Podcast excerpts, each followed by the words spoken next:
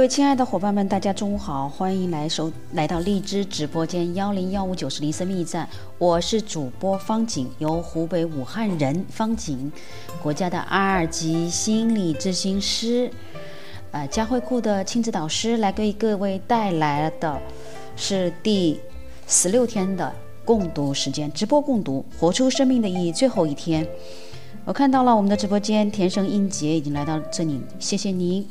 欢迎各位在后面聆听，啊，我们今天是活出生命的意义这一部分的总结。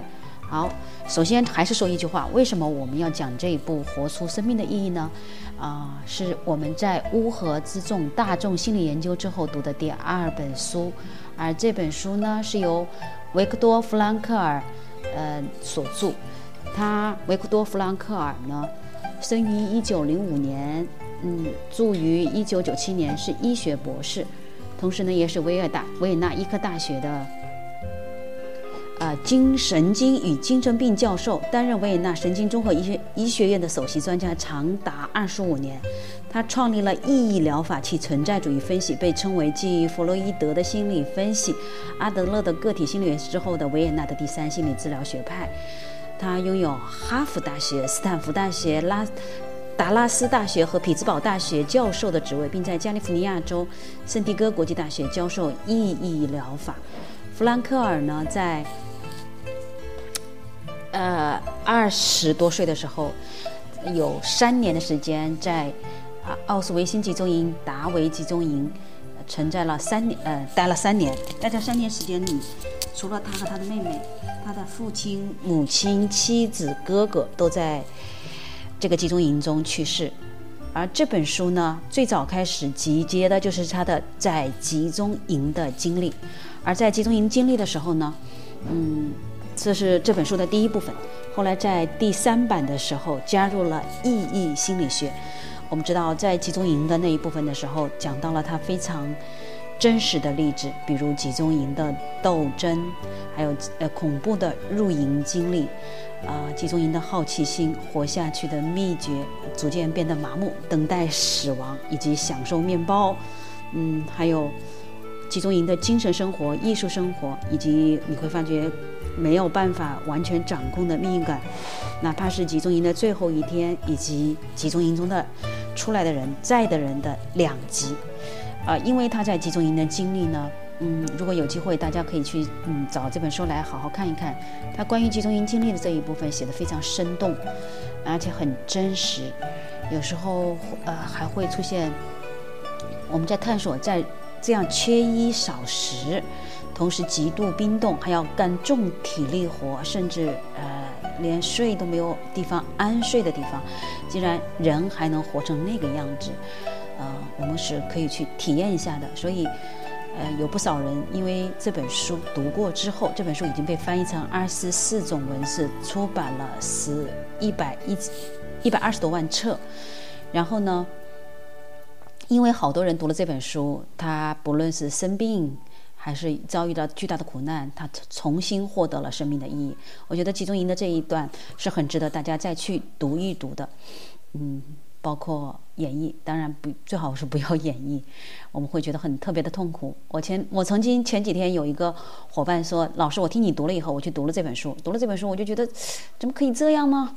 那这个集中营，他开始讨声讨，呃，造成集中营这个事件的很多状况。所以呢，哦，各位，其实你真的去好好的看一下，我们到底是什么。”因为集中营，它特别是最后集中营的最后一天，命运感以及集中营的两极，其实都已经开始反思和提出生命的意义。甚至在集中营那种状况下，作为作者还幻想出跟他的妻子。好，呃，谢谢各位。因为网络的问题，呃，一个是全国上网的人开始多了，第二个呢是我们在这个小镇上面滞留。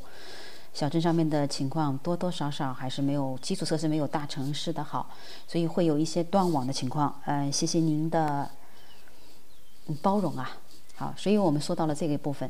那我们在读第二部分的时候有点拗口，不知道到底是怎么回事儿，到底要怎么做啊？所以第二部分意义疗法呢，我们说今天我们做最后一个的梳理，梳理一下意义疗法。其中呢，在意义疗法里面，他说到了好几章，就包括了一共有嗯。十八章的部分，这十八章的部分呢，其实有些东西它只是心理学需要的，啊，他说到了追求意义，人类对生命的追求是其主要的动力动机，生命的意义是独特的，只能由特定的某个人来完成，而存在呢会有挫折，存呃存在的挫折呢就在于有三条三点，存在的本身存在的意义，以及对个体存在这意义的追求及对意义的追求。那易源性神经功能症呢？是因为意义疗法把人看成这样一个存在，它主要担忧的是现实的实现的某种意义，而不仅仅是满足欲望和本能的需求。这也是人区别于动物的最主要的区别，啊，或者是调和本我、自我、超越自我之间欲望的冲突，亦或是适应社会和环境。各位在这个非常时期，我们也在适应这样的环境，各位同意吗？而心理动力呢？人对意义的追寻会导致内心的紧张，而非平衡。这种紧张呢，恰恰是精神健康的必要前提。我们都以前都认为，呃现在人家，嗯，破坏了平衡就会怎么样？可是，内心的紧张却是精神健康的必要前提。这是我们再次要提醒的。而存在之虚无呢？主要的表现是厌倦，厌倦甚至比焦虑本身还要重要。也与各位你们了解一下，现在的孩子们，特别是中学生，孩子们他们会觉得活着没有意义。包括你去要选择自杀的那些人，你去问他们，他们觉得活着没有意义。其实相比焦虑来说，他更怕的、更担心的是厌倦。那如何治疗这个厌倦呢？就是意义啊，心理学的最重要的疗法。生命的意义到底是什么呢？人不应该问他的生命之意义是什么，而是必须承认是生命向他提出了问题。也就是说，我们现在真的不是说像我们小时候说的要为实现四个现代化而奋斗啊等等这样的意义。我们更需要的是，啊，现实的社会，生命向我们提出了什么样的意义？这个非常重要。就比如现在。啊，我们在疫情这个阶段，那疫情这个社会到底向我们提出了我要如何来生活？就比如有人就，嗯，就赖在床上早出晚归的，赖在床上就不起床的那种；也有志愿者早出晚归的为他人服务，甚至不怕畏惧高风险的被染病。还有一种呢，就是嗯，我们说到的，不停的像我们这样的人，不停的向别人传递生命的意义等等这些情况。所以，呃，是生命向我们提出了意义。简单的来说，生命对每个人其实都提出了问题。大家必须通过自己生命的理解来回答生命的提问。对待生命，他只能负起、担起自己的责任。因此，意义疗法认为，负责任就是人类存在的本质。那如何用来发现生命的意义呢？一般有三种方式。第一个就是我们大家以前就在隔离期间、隔离之前一直在做的，就是通过创立某项工作或者从事某种事业。其实现在在隔离之中，也有很多人在创立自己的事业，啊，比如医务工作者、那些志愿者等等。第二种呢，就是通过体验某件事情或面对某个人，比如说真善美，通过体验自然和文化，或者体验另一个人的独特意义。简单来说，就是去爱某人。这是第三种生命的第二种生命的意义。第三种呢，就在忍受不可避免的苦难时，你采取的态度。啊，存在的本质，爱的本质。啊，好，我们一会儿会再解解说到三种的方式来发现生命意义的第二种和第三种，就是体验，通过体验或面对某人。第二个是，第三个是忍受不可避免的苦难时采取的态度，这个是我们要随时随地体会到的生命的意义。爱是什么呢？爱是直达另一个人的内心深处的唯一途径。只有通过爱，你才能使他所爱的人实现他的全部潜能。嗯，我们可能说在性爱上面，在呃情爱上面会有，但是真正的直达内心深处了吗？就我们说到的无条件的爱，包括有的直接说我没有办法无条件的爱孩子，只有他成绩好我才爱他。可见，所以这些孩子们就觉得生命，我宁愿放弃生命，我也不学习了，因为你只想让我的学习成绩好。所以，真正的爱是无条件的，哪怕是你什么都没有。而困难之意呢？人主要关注的不是获得快乐或避免痛苦，而是看到快乐或者痛苦背后的意义。因为这也是人们为什么要去准备的去受苦。因为这个意义上，他的痛苦其实是有意义的。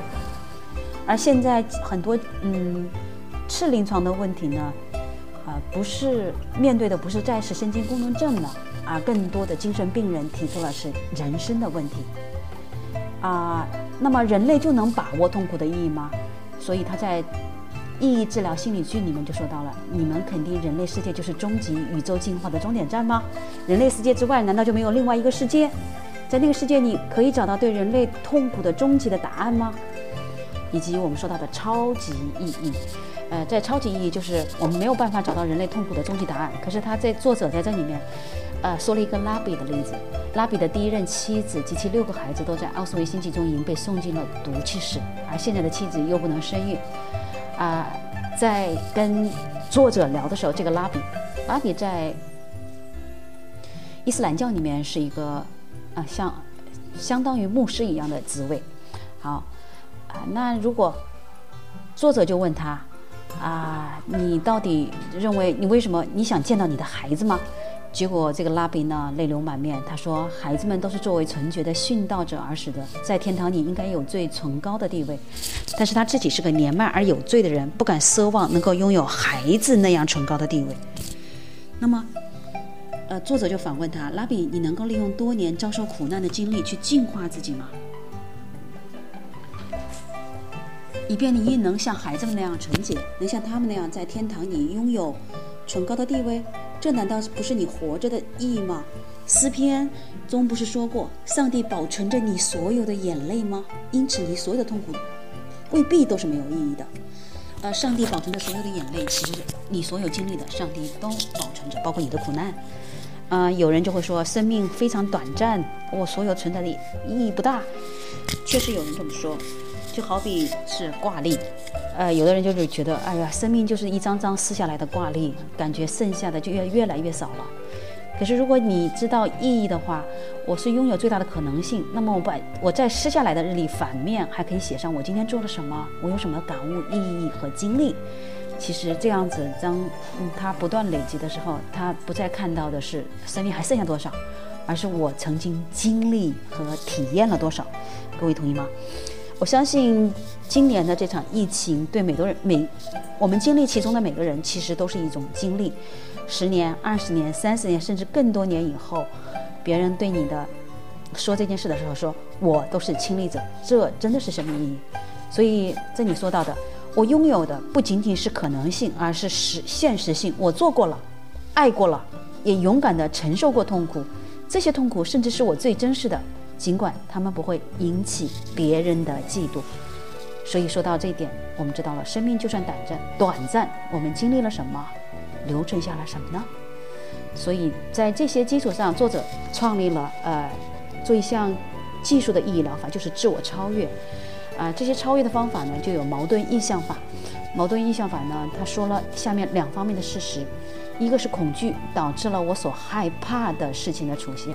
而另一方面，过度渴望使其希望所所希望的事情变得不可能。这里面就说到了一些案例。其实，意义疗法的矛盾意向法在我们现实生活中也确实有接到了个案。比如说，我们害怕恐惧，我染上了呃新冠。但是因为过度的呃渴望，害怕事情出现，就是渴望嗯嗯所希望的事情变成，千万不要在我身上发生。所以真的发生的时候，我们第一反应反而是。我没有办法超越，我就被这种事情给抓住了。所以恐惧本身不是恐惧，真正让人害怕的反而是恐惧的本身，不是这个恐惧的对象和事情。那比如说到一个案例，啊，一个医生就说他是特别怕跟人握手，因为他手上汗特别多。呃，他跟作者聊过以后，他就跟自己说，原来我担心我一见他的面，我手会出十二斤的汗。现在呢，我一跟你断面见面，我手我就在想，我有可能出三一百二十斤的汗，就那一刻，所以他的手汗困扰他的事情反而解决了。虽然手汗没解决，但是困扰他的这件事情解决了。所以我们说到的，嗯，真的是我们要看一看啊，我们真正的到底超越了什么，意义到什么。同时，他还又说到现代的集体观观能症，就是存在之虚无，表述为私人和个人的虚无主义，认为生命毫无意义。那你如何来？因为毫无意义，所以就活着，嗯，都觉得没有意思了，会创造出各种各样的疾病。嗯，还有一个作者的最重要的信条：人不是众多事物中的一种，事物相互决定对方，但人最终是自我决定的。他成为什么，在天赋与环境的限内限度内，是他自己决定的。所以，人不是完全受限制和决定的，人是自己做出了屈服于环境的和条件，还是勇敢挑战那些环境和条件决定的。换句话说，人最终决定着自己的命运。人不是简单的活着，而是时时需要对自己的前途做出判断，决定下一刻自己。会成为什么样的人？嗯，所以，呃，讲到今天我们活出生命的意义，维克多·弗兰克尔给我们讲的这本书，我们今天已经就读完了。可以这么说吧，各位，你从这本书里面体会到了什么样的意义呢？稍后我们会把这个这本书的思维导图发到我们的群里面，供大家来参阅。最重要的参阅的目的就是我们。来找出我们自己生命的意义到底为何，好吗？各位，呃，你还在那里收听吗？我们稍后会进入我们第三本书的阅读。为什么我的生命总被情绪，我的情绪为什么总被他人左右？好，感谢各位的聆听。我们音乐之后继续今天的直播共读。谢谢您，欢迎您在微信。幺三八七幺四五三零七六，QQ 四六九幺六四九五四，以及微博“生命阅读”里面跟我们一起共同来探讨这本书，同时也欢迎您到我们的直播间里面来跟我们一起面对面分享。感谢感谢您，我们继续音乐。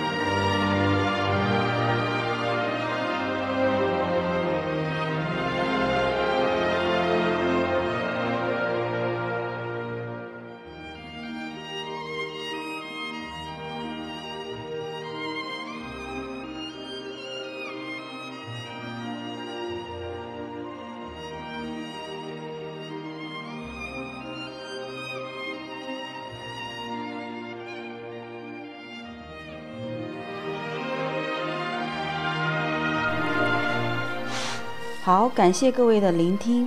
这里是由湖北武汉的方景，国家二级心理咨询师佳慧库的家庭教育的讲师，由湖北仙桃为您带来的直播共读时间。我们刚才已经把《活出生命的意义》这本书的思维导图发到我们的直播间了。各位亲爱的亲们，如果你想要的话，你可以在我们的微信幺三八七幺四五三零七六和微博“生命阅读”以及。QQ 四六九幺六四九五四里面找我们一起来共同探讨。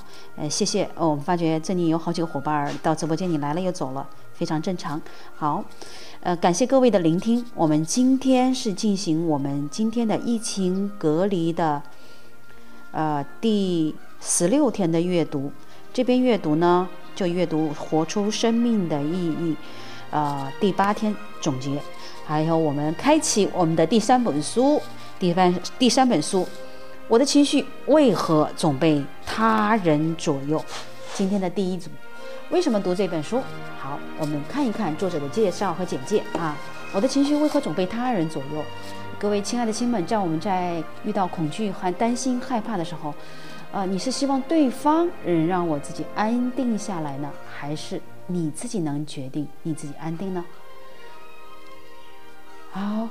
深吸口气，问一下您，你到底是哪种呢？其实我们绝大多数人都是做一件事儿，啊，就是被他人左右，就是你，就是你害得我难受的。还有孩子们，面对孩子们，就是你，就是你不做好，我着急死了，为了你怎么怎么样。还有更多这样类似的情况。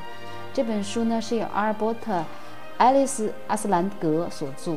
好，阿利波特·埃埃尔兰斯到到底是个什么样的人物呢？他生于一九一三年，卒于二零零七年，是超越弗洛伊德的著名心理学家，理性情绪行为疗法之父，认知行为疗法的鼻祖。在美国和加拿大，他被公认为十大最具影响力的应用心理学家的第二名。卡尔·罗杰斯第一名，他第二，弗洛伊德第三。爱丽丝创立了对咨询和治疗领域影响极大的理性情绪行为疗法，为现代认知行为疗法的发展奠定了基础。在该疗法适用范围非常之广，实用性很强，见效快，为中国心理咨询师最常用的方法，是中国心理咨询师国家资格考试必考的疗法之一。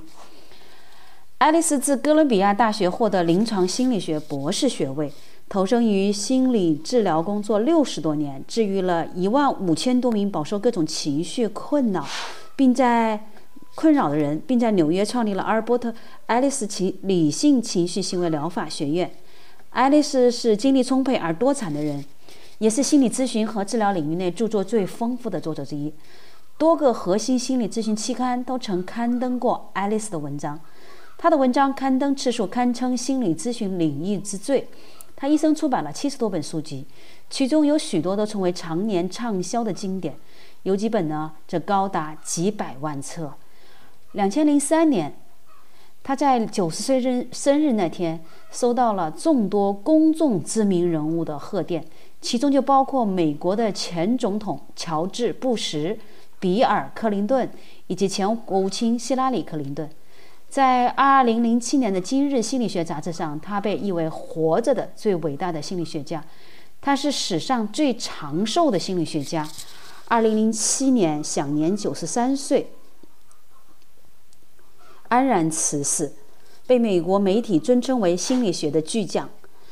嗯。爱丽丝呢，在一九一三年九月二十七日的时候，出生在一个美国匹兹堡的一个犹太人的家庭，是三个孩子中的长子。四岁时，爱丽丝全家移居纽约。五岁时，爱丽丝因肾炎住院，因此不能再从事她所热爱的体育运动，从而开始热爱读书。十二岁的时候，爱丽丝的父母离婚了。她的父亲常年在外经商，对自己少有关爱；母亲同样感情冷漠，喜欢说话，却从不倾听。父母关系向来很差。这个样的经历让她对人的心理活动充满了兴趣。小学的时候就已经是个很能解决麻烦的人了。进入中学以后，爱丽丝的目标是成为美国伟大的小说家。为了这个目标，他打算大学毕业后做一名会计师，三十岁之前退休。然后呢，开始坚持没有经济压力的写作。因此，他进入了纽约市市纽约市立大学商学院。而经济大萧条来了，击碎了他的梦想。他仍然坚持读完了大学，获得了学位。大学毕业后，爱丽丝开始做生意，生意不好也不坏。这是爱丽丝对文学还是痴心不改。她把大多数时间都用来写纯文学作品。二十八岁的时候，已经写了一大堆作品，可都没有发表。这时，他意识到自己的未来不能靠写小说生活，于是开始专门写了一些非文学类的杂物，并进入了加入了当时的性家庭革命。这时，他发现很多朋友都把他当做这方面的专家，并向他寻求帮助。这个时候，爱丽丝才发觉，原来她像喜欢文学一样喜欢心理咨询。而1942年，爱丽丝开始攻读哥伦比亚大学临床心理学硕士学位，主要接受精神分析学派的训练。1943年6月，爱丽丝获得哥伦比亚大学临床心理学硕士学位。1947年，爱丽丝获得临床心理学博士学位。啊，同如同当时大部分的心理学家一样的，这时候的爱丽丝是个坚定的精神分析论。的信徒下决心要成为著名的精神分析专家。二十世纪四十年代后期，爱丽丝已经在当地的精神分析界小有名气。她在哥伦比亚大学做教授，还先后在纽约市以及新泽西州的几所机构内身居要职。可就在这个时候，爱丽丝开始对自己所钟爱的精神分析事业产生了怀疑。一九五三年一月，爱丽丝彻底与精神分析分道扬镳。啊，提倡一种更积极的新的心理疗法。一九五五年，他将自己的新的方法命名为理性疗法。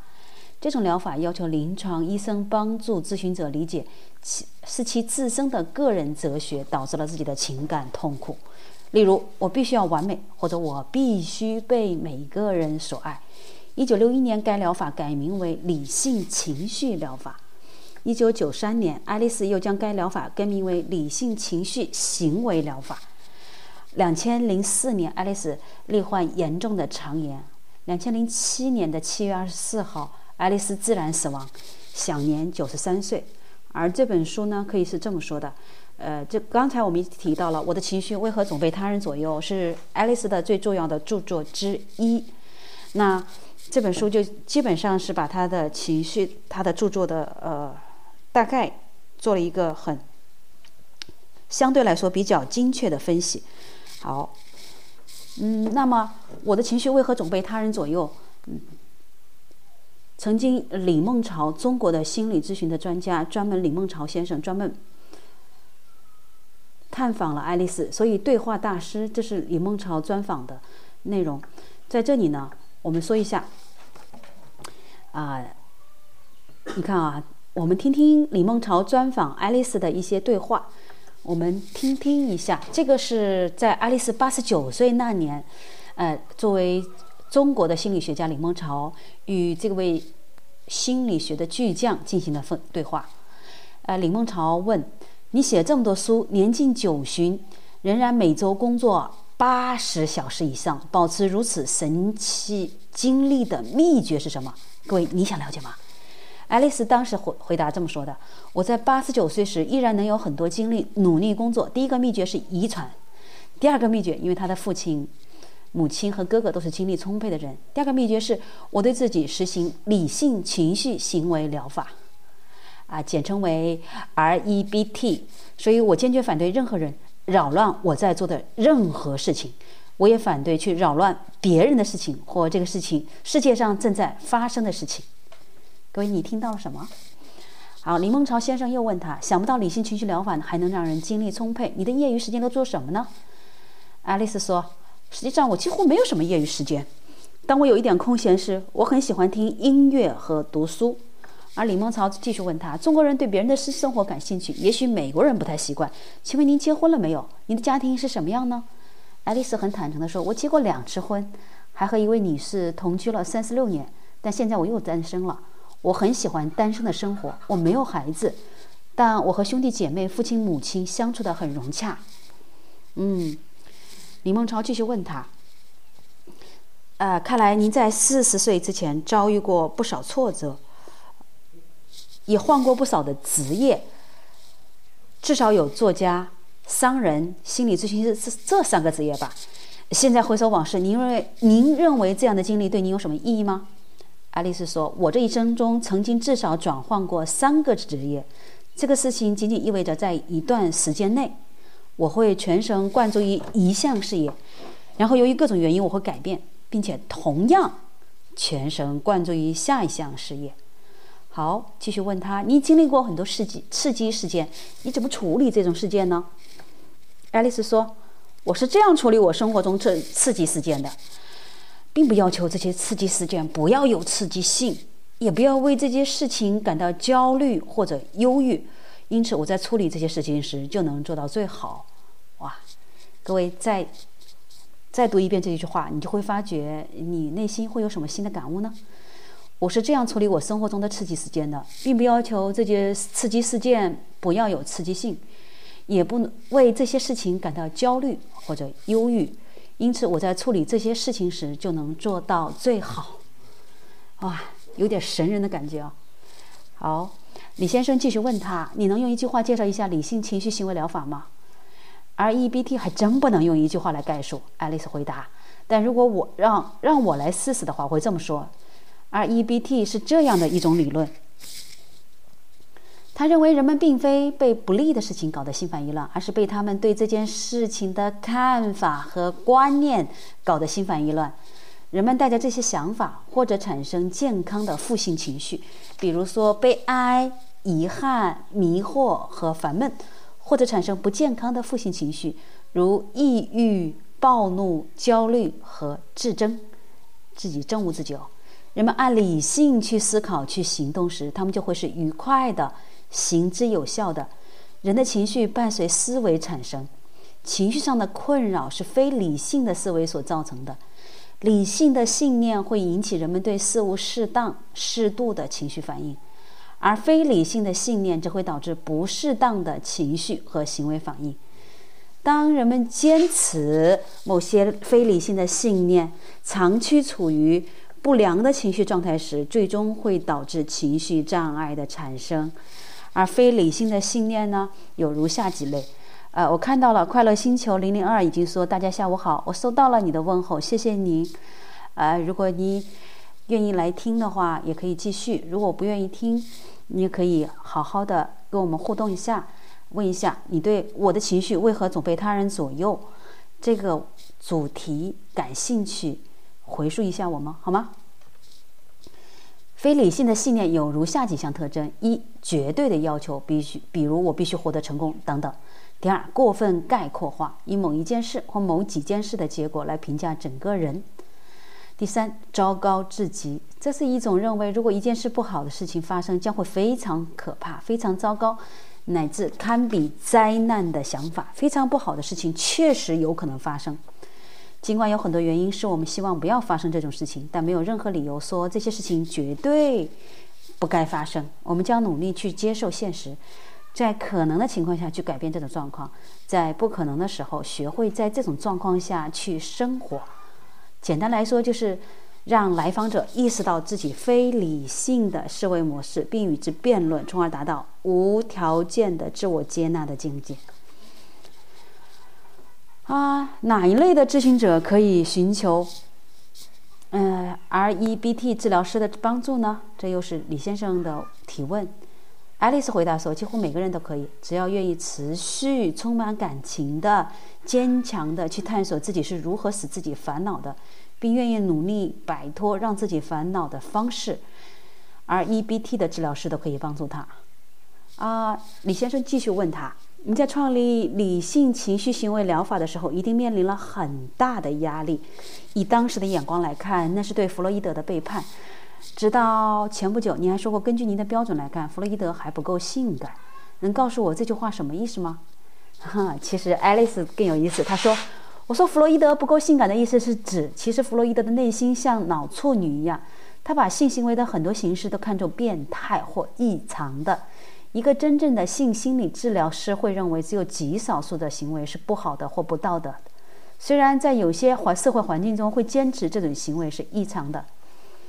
好，后面呢，嗯，我们的李先生说到了中国心理治疗的刚刚起步，那说起来应该是十多年前了。以及呃需要怎样才能成为理性情绪治疗师。啊，作者爱丽丝就说，就多读，多读一些我写的书，听我的磁带和录像带，参加培训。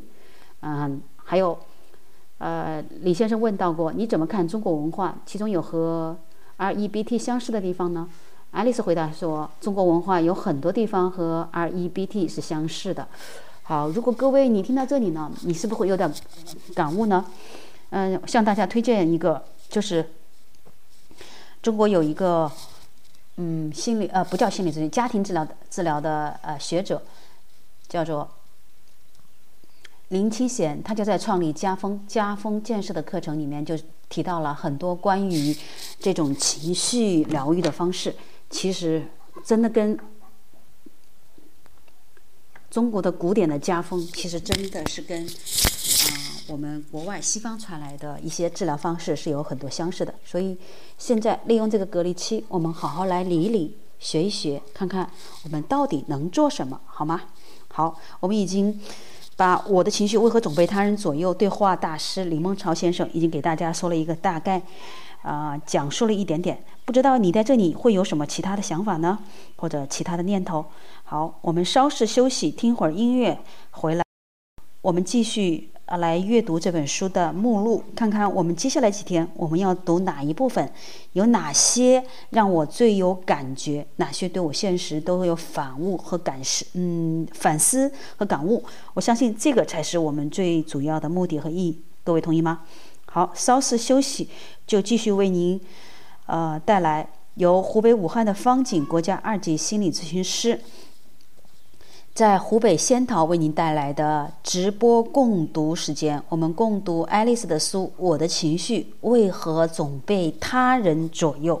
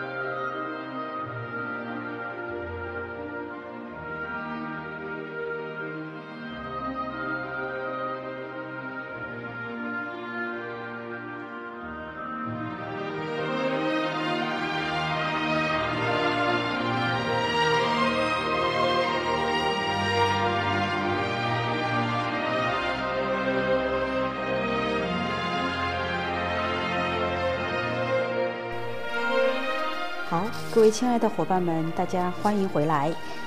嗯，这里是荔枝 FM 幺零幺五九四零生命驿站，我是主播方景，国家二级心理咨询师，佳慧酷 APP 的嗯家庭教育的讲师。今天是由我为您带来的，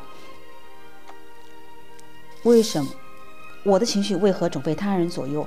对话以及呃这本书的开篇。我们刚才已经讲到了这个由阿尔伯特·爱丽丝·阿斯兰格所著的《我的情绪为何总被他人左右》的开篇，嗯，作者的简介以及由李梦潮先生对话专访爱丽丝的一个对话。那么，我们来看看这本书到底讲什么？它的目录会说到什么呢？首先会有前言，然后它的第一章是如我们如何就让他人牵着鼻子走呢？啊，那他会讲到了致命的四人组诱因 A、B、C。以及如何来练习。第二章讲到了我们的内心让人牵着鼻子走的疯狂信条。啊，这信条有三种病态的思维方式，包括我们如何来练习。第三章呢，用更加之选，强力替代把我们的心情弄糟的疯狂念头。比如说，天哪，千万不要是 Dim，亲爱的，现在不行，有办法开飞机吗？啊，你凶你的上司，等等，包括如何练习。嗯，好，用更强、更加之选力、之选强力替代我们的心情弄糟的那些信念以后，我们就来到了第四章，让自己毫无必要的成为提线木偶的疯狂信条，以及如何进行练习。第五章呢，就讲到了如何调节自身的非理性思考方式。通往成功的四种步骤，呃，在这里呢，就提到了关于离婚、潜在的本雷达，以及你最近为我做了什么，啊，心理冲突，呃，当然不是精神变态之间的冲突，还有批评家，以及练习。你会发觉练习在这本书里面其实非常之多，非常之重要哦。好，第六章如何在工作上不让他人他物牵着鼻子走，啊，比如说到了滥竽充数，因工作做得好而受罚。这可是大事，发牢骚的人一定还要继续是练习。第七章，第七章可能我们大家都会知道哦。爱人是终极的操盘手，他当众给你难堪了，不要糟蹋我了，逆转，以彼之道还彼之身。也许是我不好，善妒的人真是个笨蛋。好，当我们婚姻解决完了，就拿拿到了，来到了第八章育儿，倒数第二个考验，兄弟亲兄弟姐妹又干上了，多子女养育哦。少年的性行为一触即发，我我我。还有第九章，当我们这些过剩的情绪的操盘手，比如关于焦虑、单身进行时，抱歉，这是规律。要是你真爱我，你就应该怎么样？是什么在让我糟心？以及大报仇挖墙脚。啊，第十章呢就说到了，去战胜他们吧。好，各位亲爱的亲们，你对哪一章更感兴趣呢？你最想说到哪一章呢？好，呃，稍事休息一下，我们来看看这本书的前言。呃，我以前读书的时候是不带读目录和前言的，直接进入后面。到后来，我包括我的老师，包括越来越多的人都发觉，前言、目录、序言以及后记，其实是整本书的提纲挈领的骨架。那所有的内容只是骨架之上填充的血肉，就像一个高楼大厦搭建了钢筋混凝土之后，最后填才填砖隔墙隔房间，对吗？所以我们先，今天我们相当于把这本书的大的框架给大家来了一个总的梳理，在这个梳理过程中呢。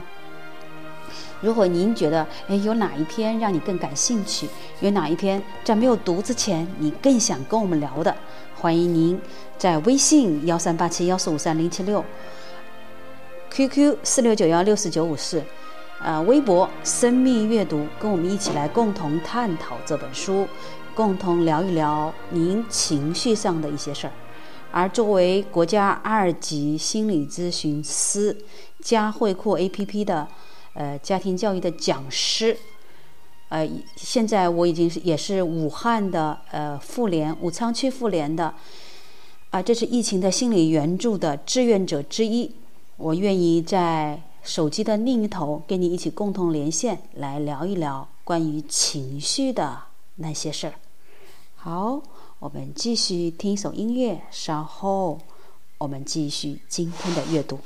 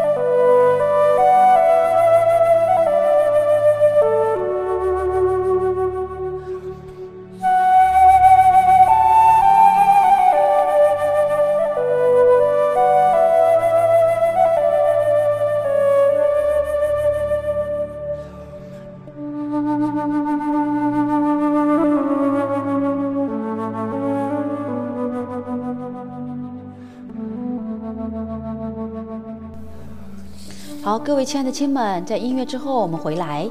呃，这里是由湖北武汉的方景国家二级心理咨询师，呃，在湖北仙桃为您带来的共读时间。我们今天共读的第十六天了，我们开始共读我们的第三本书《我的情绪为何总被他人左右》。在音乐之前，我们已经说到了这本书的作者、疗法以及它的。呃，整个的目录和框架，我们今天来看看为什么要写这本书的前言，看看这个前言是谁来说到的，是否是说到了你自己的那一部分呢？好，我们听听看前言。当今世界很疯狂，不仅大范围是这样的，世界性大事件以及经济社会问题，我们的日常生活也是如此。在商界，那些。近期经历过裁员的幸存者，其工作时间在加长，竞争，呃，对机遇快速的反应变化，战略转移自己的职业方向，承担风险，工作是呈高强度、低收入状态的，以及捉襟见肘，都是这场游戏的难关。生活中，大多数家庭为双职工家庭，也有许多家庭解散后重组新的家庭，要做的事儿数不胜数，但时间只有一点点。嗯，来自婚姻和育儿的挑战，其要求令人惊愕不已。即使是单身人士，也在平衡工作、朋友、亲密关系、社会活动和任务方面承担许多压力。难怪人和事都真的能牵着我们的鼻子走。以下这些可以都触及我们的底线：一个万事通的同事，一个过分挑剔的上司。一个吃不得一点亏的下属，一个漠不关心的配偶，一个不听话的小孩儿，一个牢骚满腹的朋友，一个服务不到位的服务生，一个老跟自己过不去的亲戚。有多少人，多少次你听人说，我喜欢这份工作，但我的老板要把我逼疯了，或者你们这几个孩儿要把我逼疯了，或者当他老是这样这样这样的，我真恨得牙痒痒。有时候他们有意操纵我们的情绪。有时候他们并不是有意为之，但我们还是不高兴，充满了戒备，感到受了伤害或者气得发疯。有时候带给我们这种感受的是某事儿、一个事件、一项任务、一个决定、一个截止时间、一个变化、一个危机、一个问题、一种不确定性，比如改变职业、离婚或结婚、购房、工作面试、公共演讲、交通、无聊的会议、机械故障或者。当你买好电影票时，照顾孩子的人没来。许多流行剧都反映了人们如何不断地互为提线木偶，我们身上都能找到他们的影子，但并不是非如此不可。我们不是建议正式生活应该像奥兹和哈利亚特一样，或者把它留给留比夫一样，而是说大多数人可以在不让人或者事牵着鼻子走这方面表现得更为出色。本书的一些具体方法可以使你避免成为一个提线木偶。本书没有高深晦涩的理论，没有一把鼻涕一把泪的心理剧，也不是提供肤浅的积极思维的速成品。相反，它包含一套非常具体的技巧，教你在被人和事操纵情绪时，如何用更加之选来应对。这真的有用。这些技巧在全球范围内已被讲了一万多次场次。对工作和私生活同等适用，尽管情景和局面多种多样，但我们的技巧能以不变应万变。本书的宗旨是让你能过上一种积极向上、充满活力，甚至高强度的生活，又不会成为自己努力的牺牲品。啊，真的，我们的梦想哦！应用这套书中这套强有力的技巧，你的上司、同事、下属、配偶、孩子、父母、邻居、朋友、恋人。和其他日常生活中需要打交道的人，再也不会成为你情绪的操盘手。尽管所有这些人并非一直操纵着我们，但我们大多数人或多或少都会曾让人牵着鼻子走。人生苦短，何其珍贵！我们想帮助你达成你继承目标，又享受过程。我们将告诉你如何掌控你对那些操盘手的。过激反应，各位听着我都有的感觉，不知道各位有没有？就是我真的真的不想被他们给操控了。那人生有很多事情可以做，那我们今天的读书就是其中一件事情，您同意吗？好，我们读完这个前言的时候，我们就将进入第一章。呃和后续的练习。各位，你听到了什么？你看到了什么？你又感悟到了什么呢？嗯，好，稍事休息，马上回来。这里是由励志 FM 幺零幺五九四零生命站主播方景，是国家二级心理咨询师教会课的家庭教育的讲师，为您带来的共读时间第十六天。我们正在共读的这本书是《为什么我的情绪为什么总被他人左右》。而这本书我们今天开始已经到了前言、作者简介以及对话的部分，包括我们整个的目录。各位读到这里，你有什么感悟呢？好，在这里呢，插播一个小小的。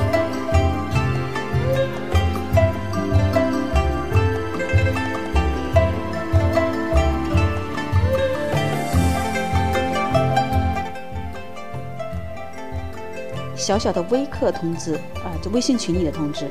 如果呢，您有这样的人或者这样的事儿，欢迎您跟我们一起呃，加我的微信一三八七一四五三，一起来听一堂微课，叫做如何让孩子爱上学习。那我们就会说到，可孩子写作业粗心、拖拉、沉迷手机的原因是什么？让孩子爱上数学、语文的方法，以及让自己家的孩子成为别人家的孩子，就是我们说别人家的孩子怎么怎么好，对吗？好，如何做呢？今天晚上八点钟，如果您有时间，呃，欢迎加我的微信，我们一起来听这堂课。当然不能是八点钟才加哦，我们七点钟就截止入群了。啊这个群呢，我们听完了微课，我们就即兴解散，避免大家有微信上有过多的负担，有太多的内容，呃，免得看了产生了信息轰炸和疲乱，好吗？嗯，我们继续一会儿音乐，稍后我们说说看，明天我们将讲到什么，听到什么，也欢迎您到后台微信幺三八七幺四五三零七六，QQ 四六九幺六四九五四，呃，生那个微博生命驿站，一起共同来读这本书，让我们用心疗愈，因为在隔离当下，我们不能为。他人做什么？那我们除了要把自己隔离起来，为国家做贡献以外，更重要的是，我们要找到我们自己生命的意义，找到值得让我们觉得心安的事。希望在疫情结束的时候，你我隔离出来都是一个焕然的变化来的新天地。好，谢谢各位，在这里稍事休息。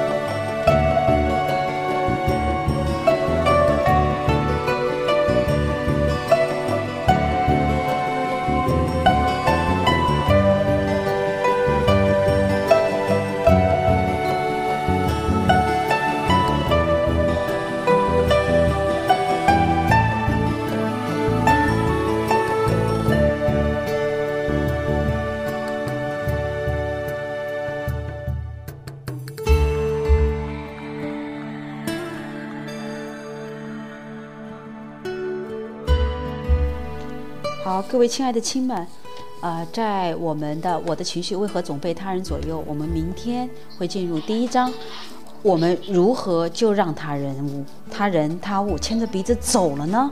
我们明天会讲这个第一章的部分，我们一起来共读。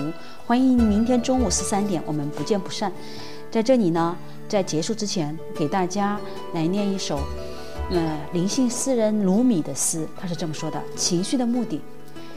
一个苏菲悲伤地撕扯着她长袍，撕扯让她获得慰藉。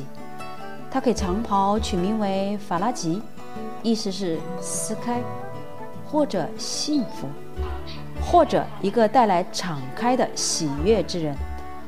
他的词根是法拉，也指男性和女性的私处。他的老师理解他这样做的纯粹，而别人只看到被撕碎的长袍。如果你想要平安和纯粹，那就失掉遮盖，这就是情绪的目的。让美流经你，称之为灵性，不老药，或者你自己和真主之间的最初协议，向它敞开，会带来平安。一首虚空之歌，纯粹的静默。可以这么说吧，这个情绪，它在这里说到的最重要的一点。就是悲伤的撕扯的长袍的时候，如果你想要平安和纯粹，那就撕扯和遮盖，这就是情绪的目的。亲爱的们，你们体会到了什么呢？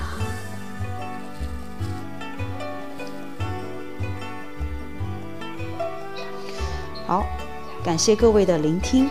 我们今天的阅读就到这里，我们明天中午十三点不见不散。我们继续我们的第二天，我的情绪为何总被他人左右？第一章的阅读，明天见，感谢各位。